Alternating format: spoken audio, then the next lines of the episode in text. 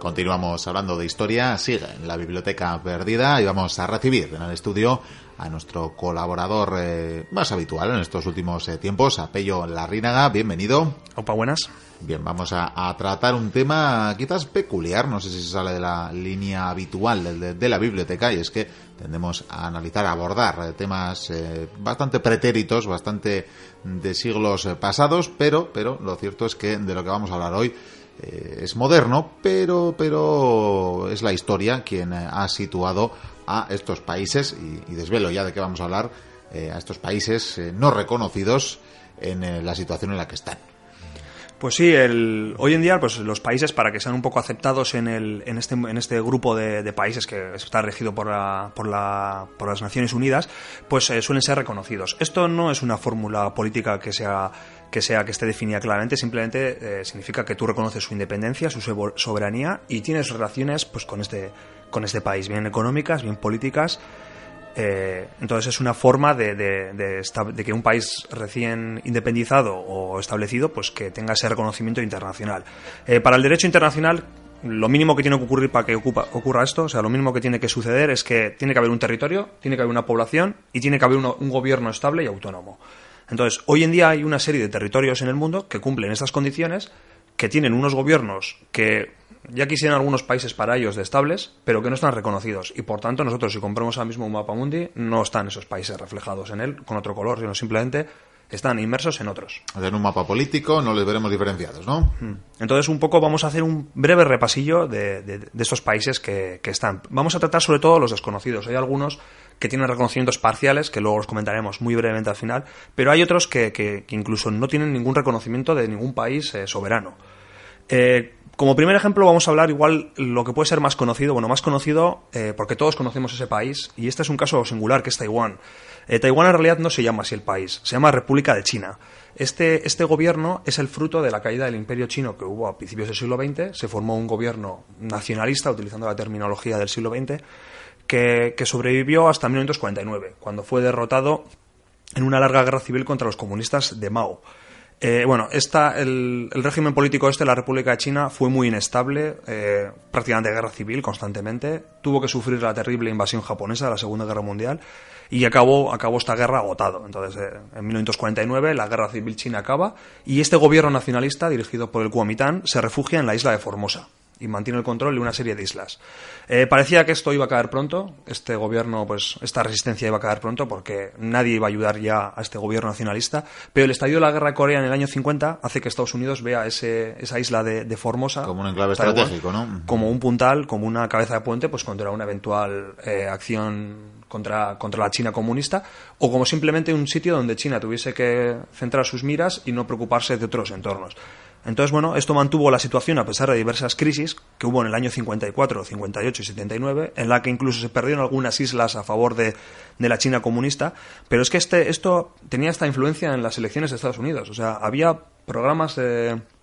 O sea, en los programas electorales, en la política exterior estaba reflejado pues eh, las acciones que hacía el gobierno de Estados Unidos con, con este gobierno.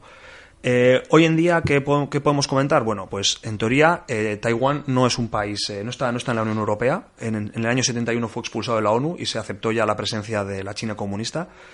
por decirlo de alguna manera, quien tiene relaciones con una no puede tener con la otra. Hoy en día solo 22 estados reconocen a, a Taiwán, entre ellos el Vaticano, por motivos religiosos. Curioso. Y, hoy en día, pues la China comunista considera que Taiwán es una provincia rebelde todavía, eh, tiene la intención de un día reunificar todo, y para esto se creó una frase que es un país, dos sistemas, mm, dando a entrever de que dejarían que, Taiwán mantenga su, sistema de economía de libre mercado. Eh, esto llega hasta el punto de que Taiwán no puede competir en, las competiciones deportivas con su nombre y tiene que recurrir a un nombre un poco artificial que es China Taipei, que es con lo único que le deja a la China comunista participar. Entonces, esta situación está así. Hoy en día hay dos corrientes en la isla, la que defiende el Kuomintang, que es el partido histórico, que decide seguir llamándose República de China y mantiene su ideal de reconquistar otra vez todo el continente, un poco difícil Un poco utópico. Y luego hay pues partidos que abogan por la independencia total y rotura. Lo que pasa es que aquí están las amenazas de, la República Popular que no quiere esto ni en pintura. Eh, otro país que cumple estas características es la República Turca del Norte de Chipre. Eh, este país controla el tercio superior de, la isla de Chipre y es fruto de, pues, de una política desastrosa eh, fomentada por los británicos, que, como siempre, en donde estaban, dividían a las poblaciones por sus etnias. Entonces, aquí había un enfrentamiento total entre griegos y turcos. En el año 60 se concedió la independencia a la isla y se formó una constitución pues que hacía prácticamente inviable porque había un presidente griego, un vicepresidente turco con derecho de veto, entonces el país fue totalmente eh, inestable, había amenazas de la enosis, que es una palabra griega que, significa eh, unión, entonces esto significaba incorporar Chipre a, Grecia. Y en 1974 todo esto saltó por los aires porque la dictadura de los coroneles griega, pues en un intento de mejorar su imagen, eh, fomentó un golpe de Estado en Chipre que, lo que hizo fue pues, declarar la unión con Grecia. Entonces en este momento Turquía intervino, ocupó el tercio central superior de la, de la isla, hoy en día está dividida por una línea verde, y bueno, pues eh, esto provocó éxodo de pueblos. Eh, hoy en día hay barrios enteros de Famagusta que están vacíos porque están protegidos por tropas internacionales, pero están vacíos porque los griegos huyeron. Y desde 2004 Chipre pertenece a la, a la Unión Europea, pero ese tercio, una parte superior, de Chipre, ¿no? Vamos a decirlo así. Una parte de Chipre, los dos tercios inferiores. Eh, hoy en día esto está en proceso de reunificación. Parece que es, parece que es inevitable que se produzca esta reunificación, pero todavía hay tiras aflojas entre las dos comunidades aunque ya las relaciones entre Turquía y Grecia pues han mejorado notablemente y, puede que esto sea más fácil. Ese acercamiento, ¿verdad?, hacia, la Unión Europea, supongo que pasa la factura aquí, ¿no? Es que encima Turquía, que también pretende entrar en la Unión Europea, pues eh, tiene que andarse con cuidado porque no puede, no puede poner aquí trabas porque si no va a ir en su contra. Eh, los siguientes países nos llevan al Cáucaso, una zona también eh, histórica de conflictos. Quizás estos ya más desconocidos para los mochuelos. Estos sí, pueden que sean más conocidos porque es que hay algunos nombres que no hemos oído nunca en los medios. Vamos a empezar por los dos más conocidos por su reciente actualidad, que son Osetia del Sur y Abjasia. Eh, los vamos a tratar juntos porque el origen del problema y, cómo, y el desenlace prácticamente ha sido el mismo. Eh, esto, el origen de todo esto es eh, una mala distribución que se hizo pues con la caída del Imperio ruso y la formación de la URSS, hubo que redefinir políticamente toda la zona. Y Stalin, que en aquel momento era comisario eh, para las naciones que había en, Rusia, pues hizo una distribución un poco irreal de, estos pueblos y, siendo el georgiano, pues asignó a Georgia, a la República Socialista Soviética de Georgia, asignó unos pueblos que quizás no deberían haber estado incluidos ahí, que eran estos, los, los osetes y los, abjasia, y los abjasos. Eh, fíjate que hasta qué punto es irreal esta distribución, que Osetia del Norte estaba en, la, en Rusia y Osetia del Sur estaba en Georgia, siendo el, el mismo pueblo. Es lo que tiene definir y dividir pueblos, ¿verdad?, con un, eh, una escuadra y un cartabón. Entonces, eh, estos pueblos tenían cierta autonomía dentro de Georgia, eso es, es, cierto, pero cuando cayó el comunismo, estas tensiones se dispararon y llevó a una guerra a inicios de los 90, que lo único que significó fue eh, que Georgia perdiese prácticamente el control de ambas regiones y toda la expulsión de los georgianos que había en esa zona, con éxodos y, bueno, bastantes muertos pues, y situaciones bastante desagradables. aquí se mantuvo una especie de tira y afloja hasta que en 2008 el presidente de Georgia, en un intento de, reafirmar su, poder en, Georgia, pues lanzó una, una guerra que fue un desastre para Georgia. Incluso Rusia llegó a invadir partes del resto de Georgia. Y esto ocurrió en 2008 y bueno, lo que ha, lo que ha, lo que ha conseguido es que si ya, ya eran prácticamente independientes de, de facto, pues que hoy en día esta independencia es, es bastante, bastante acusada y Georgia prácticamente tiene pocas posibilidades de, tener algún día un control efectivo de esas, de esas, de esas zonas. Eh, este país, eh, estos, estos, países son, son reconocidos por Rusia, Nicaragua, Venezuela y Nauru, lo cual ya les da cierto reconocimiento, pero, pero bueno. Muy limitado. Muy limitado, la verdad. En la misma línea se encuentra la República de Nagorno-Karabaj, que está, esto es un enclave armenio que había en Azerbaiyán. Fruto, este ya me sonaba bastante menos. Fruto de la, misma, de la misma política de Stalin. En este momento era, eh, era una zona habitada en mayoría por armenios, que estaba enclavada en un territorio azerí, y en vez de pues, eh, crear un exclave de Armenia, pues se lo dio directamente a, Azerbaiyán. Que esto, pues, eh, pues para, era evidente que esa zona era diferencial y, y le dio cierta autonomía. En 1991 eh, esta zona se autoproclamó independiente. Su intención era unirse a, Armenia. Hicieron un referéndum, pero hay una guerra al final, que acabó en el año 94, con, un con, unos resultados desastrosos para los azerbaiyanos, eh, o azeríes, perdón. Eh, ¿cómo, qué es, ¿Cuál es el resultado? Bueno, no solamente controlaron prácticamente toda su zona, los armenios, sino que encima obtuvieron mucho territorio azerí, incluso hay ciudades completamente azeríes que fueron eh, arrasadas. Hoy en día la ciudad de Agdam es un montón de ruinas, todos los azeríes fueron expulsados. Y esto se, se traduce en de que si en el año 89 el equilibrio de población en la zona era 76% de armenios con 23% de azeríes, en el año 2001 se hizo un censo y el 95% eran armenios. Aquí se puede ver que hubo un, ajuste étnico muy importante. ¿Qué ha pasado con todos estos refugiados? Bueno, eh, siguen vagando por Azerbaiyán, eh, la mayoría viven en los alrededores de Bakú en unas condiciones pésimas y el gobierno de Azerí eh, no hace nada por ayudarles porque sería una forma de reconocer la ocupación de Armenia. esto tiene una situación muy complicada para, también para Armenia porque no puede, no quiere generarse más problemas y no, no hace ningún esfuerzo por, por eh, anexionarse ese enclave, que es una comparten frontera y todo. Incluso ha habido un presidente de Nagorno-Karabaj que luego ha sido presidente de Armenia. O sea, para que ver que las relaciones entre ambos países son, son bastante fluidas, pero la situación es muy es muy muy, muy poco definida. Como, como anécdota curiosa, eh, Montserrat Caballé es persona non grata en Azerbaiyán porque fue... Sí, sí, es una anécdota muy curiosa. No me digas que tanto les impactó el anuncio de la lotería de la Navidad pasada. No, fue porque hizo una visita en Nagorno-Karabaj. Entonces iba como embajadora de buena fe de la ONU, estos títulos que dan a estos, a estos personajillos famosillos, y por entrar, una vez que entras en esta zona, eres persona non grata en Azerbaiyán. Entonces, bueno, creo que tampoco se pierden mucho los azeris, pero como anécdota ya sabéis, mochuelos donde no tenéis que recalar si no queréis que os hagan eh, personas non gratas. Y dentro de la misma línea ya nos vamos del Cáucaso y vamos a, las orillas del Iniester, pero también es fruto de este, de este fin de la Unión Soviética. Eh, es la zona que se conoce normalmente como Tranistria, aunque su nombre oficial es República Moldava Pridestroviana.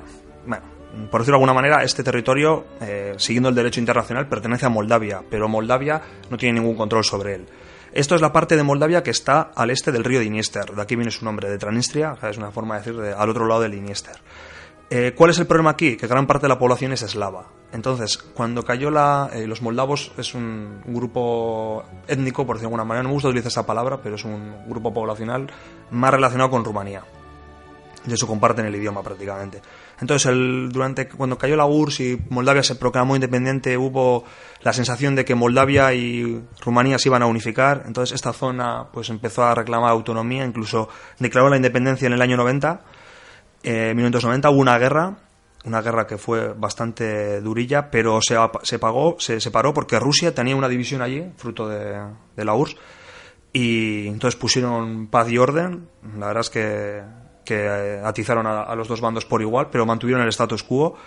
Y hoy en día, pues eh, esta, este gobierno mantiene prácticamente todo el control al este del Dniester, menos una zona que sigue mantenida por Moldavia. Eh, no reconocido por otros países. Tiene un, es curioso porque tiene, mantiene toda la simbología comunista, incluso en la bandera. Tiene su propia moneda, cosa que muchos de los países que hemos comentado antes no tienen. Y hay una. aquí es diferente al resto de casos que aquí Moldavia no se atreve a intervenir porque, debido a la planificación soviética, la mayoría de las centrales de producción eléctrica se encuentran en este, en este territorio. Vaya. Entonces no se atreven a tocar porque desenchufan el interruptor los, los trenistrios y Moldavia se queda a oscuras prácticamente. Con la energía hemos topado. Entonces es un, aquí tienen un gran freno los moldavos en sus aspiraciones. Y también, lo que he dicho antes, eh, muy difícil que Moldavia recupere el control de, esta zona. Eh, estas cuatro repúblicas que hemos comentado se han reconocido entre ellas todas se han reconocido. Yo reconozco, Transnistria reconoce a Nagorno-Karabaj, a Osetia del Sur y Abjasia. Pero las únicas que tienen eh, de países miembros de la ONU son Osetia del Sur y Abjasia, que ya, hemos dicho que cuatro países la reconocen.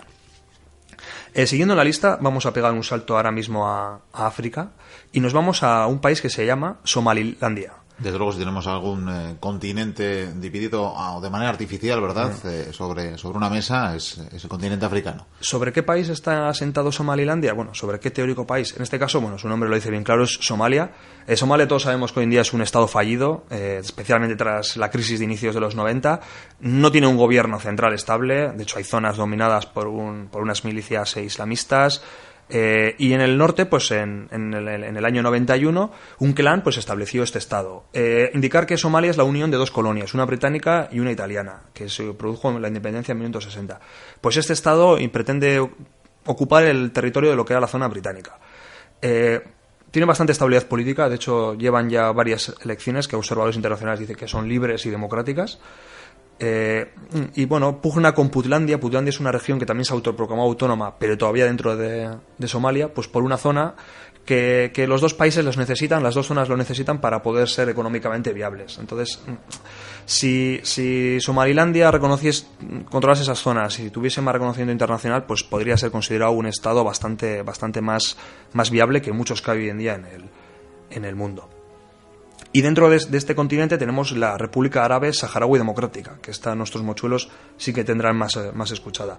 Todos sabemos que esto era una antigua colonia española que abandonó prácticamente sin ningún tipo de cuidado en 1976 en un, en un pacto que hizo con Marruecos y Mauritania, que se repartieron la excolonia, pero sin tener en cuenta las aspiraciones de los, de los nativos de la, de la zona de los saharauis, que se agruparon todos en torno al Frente Polisario, que inició una lucha bastante, bastante desigual contra ambos países y bueno, que consiguió que Mauritania, viendo que no podía vencer a, al Frente Polisario, se retirase de la zona y que Marruecos poco a poco fuese levantando una serie de muros que iba aislando cada vez más a, al frente. Entonces hoy en día eh, se podría decir que Marruecos tiene detrás de un muro a un tercio de, de esta ex colonia española que está controlada por el, por el Frente Poli, Polisario. Aquí la ONU ha prometido desde 1991 un referéndum que ha sido totalmente incumplido un montón de veces. Eh, la República Árabe Saharaui Democrática está reconocido por 84 países, único que poco a poco han ido perdiendo, perdiendo eh, apoyos. ¿Y cuál es el motivo que Marruecos está muy interesado? Bueno, hay una gran riqueza de fosfatos. Que es lo mismo que llevó a, a, una España que todavía quería mantener alguna colonia, ¿verdad?, a explotar esos recursos. Efectivamente, los fosfatos que son muy importantes hoy en día en, la, en los cultivos eh, mundiales, eh, pero bueno, se, están se ha producido un gran expolio porque esta riqueza ni siquiera ha repartido en el pueblo marroquí. Más que nada, la familia real es la máxima accionista de la empresa que explota esto. Y a su vez multinacionales, ¿verdad?, que son de países que curiosamente luego no están a favor de que los saharauis tengan un Estado. Efectivamente. Y lo peor para los saharauis es que estos fosfatos se están acabando. Entonces es posible que dentro de unos años, pues igual Marruecos ya tenga menos interés en controlar, en controlar la zona. Eh, y finalmente, bueno, pues ya vamos a hablar de unos países que tienen un reconocimiento mayoritario. Empezamos por Kosovo. Este es muy conocido hoy en día en la actualidad. Eh, brevemente remontar su historia. Antes del 91 tenía, tenía una autonomía dentro de la de Yugoslavia, de la Yugoslavia de Tito. Eh, Milosevic retiró esta, esta autonomía en su intento de uniformizar eh, Serbia, darle un carácter, y esto era una, un, tremendo error porque en Kosovo la mayoría albanesa era el 89%. Eh, este conflicto generó una guerra internacional en 1999 que acabó con el territorio administrado por la ONU, la independencia unilateral en 2008 del propio territorio y con un reconocimiento parcial. De hecho, muchos países de la Unión Europea no reconocen esta, esta, esta independencia, siguen considerándolo que es un territorio de Serbia. También se encuentra en esta situación Palestina, aunque Palestina ya sabemos todos que no tiene prácticamente control autónomo sobre todo su territorio. Sí que es verdad que controla en teoría la franja de Gaza y, y algunos asentamientos, pero es Israel quien sigue manteniendo aquí el dominio de la zona. Eh, 135 países reconocen a Palestina. El y hoy, Francia muy recientemente, ¿verdad? Sí, últimamente están haciéndose movimientos. Suecia ha reconocido y las asambleas de Francia y el Congreso de, de, España, en este caso, han pedido a sus gobiernos que den pasos hacia ese reconocimiento. En el otro lado de la, del conflicto se encuentra Israel, que lógicamente no está reconocido por la mayoría de los países árabes, aunque todos tienen relaciones económicas con él. No lo reconocen, pero, pero poderoso caballeros don dinero. Y luego, como casos particulares, ya en el que un país que no le reconoce solo uno o dos, bueno, primero tenemos la China popular, y ya lo hemos comentado antes, eh, no está reconocido por los 22 países que sí reconocen a, a lo que es Taiwán. Eh, luego tenemos Armenia. Armenia que está, debido a eso que hemos hablado antes de la República de Nagorno-Karabaj, pues Pakistán, que es un país musulmán, debido a ese conflicto, eh, no reconoce el Estado de Armenia. Eh, Chipre no reconocida por Turquía, la República de Chipre, lo, los dos tercios de la isla no reconocida por Turquía. Y luego están las Coreas, que no se reconocen entre ellas, lógicamente. Que, que me gustaría ver sus mapas, a ver qué, qué ponen al otro lado de, de, la frontera. Seguramente será todo unificado. Y luego Japón no reconoce a Corea del Norte. Es el Corea del Norte no reconocido ni por Corea del Sur ni por Japón. ¿Y dónde apuntan los misiles entonces? si no los reconocen. y luego, como último caso curioso, ya vamos para cerrar esta, este breve repaso, eh, comentar que hasta hace poco Liechtenstein no reconocía ni a la República Checa ni a Eslovaquia. Y esto tiene, eh, tiene su origen en el fin del, del Imperio Austrohúngaro. El, diversos nobles de, de Liechtenstein tenían territorios en, en, lo que eran los antiguos reinos de Moravia y de, y de, y de Bohemia. Y entonces, cuando se fundó Checoslovaquia, expropiaron todos esos territorios. Entonces, Liechtenstein nunca reconoció, nunca reconoció a Checoslovaquia y cuando Checoslovaquia se disolvió, no Tampoco reconoció a los dos, a los dos estados herederos. Hasta que hace poco, en 2009, pues entre los tres países hicieron un arreglo y finalmente Liechtenstein reconoció a estos, a estos dos países de, bueno, reciente creación de más o menos nuevos en el escenario europeo. Y bueno, con esto hemos, hemos terminado este, este repaso. Bueno, pues muy bien, hemos repasado este breve listado de países eh, no reconocidos y, de cómo algunos que, que vemos o que considerábamos tan asentados, pues eh, tienen sus reticencias a reconocer algunos estados en concreto. Y bueno, todo en un mundo, ¿verdad?, donde la soberanía, la verdad, cada vez la dejamos más en, en organismos que ni elige nadie, ni tienen banderas, más bien el, símbolo de- del dólar o, o de otras divisas, ¿verdad? Pero bueno, esto ya es otra historia, así que gracias, eh, Pello, y seguimos con la biblioteca.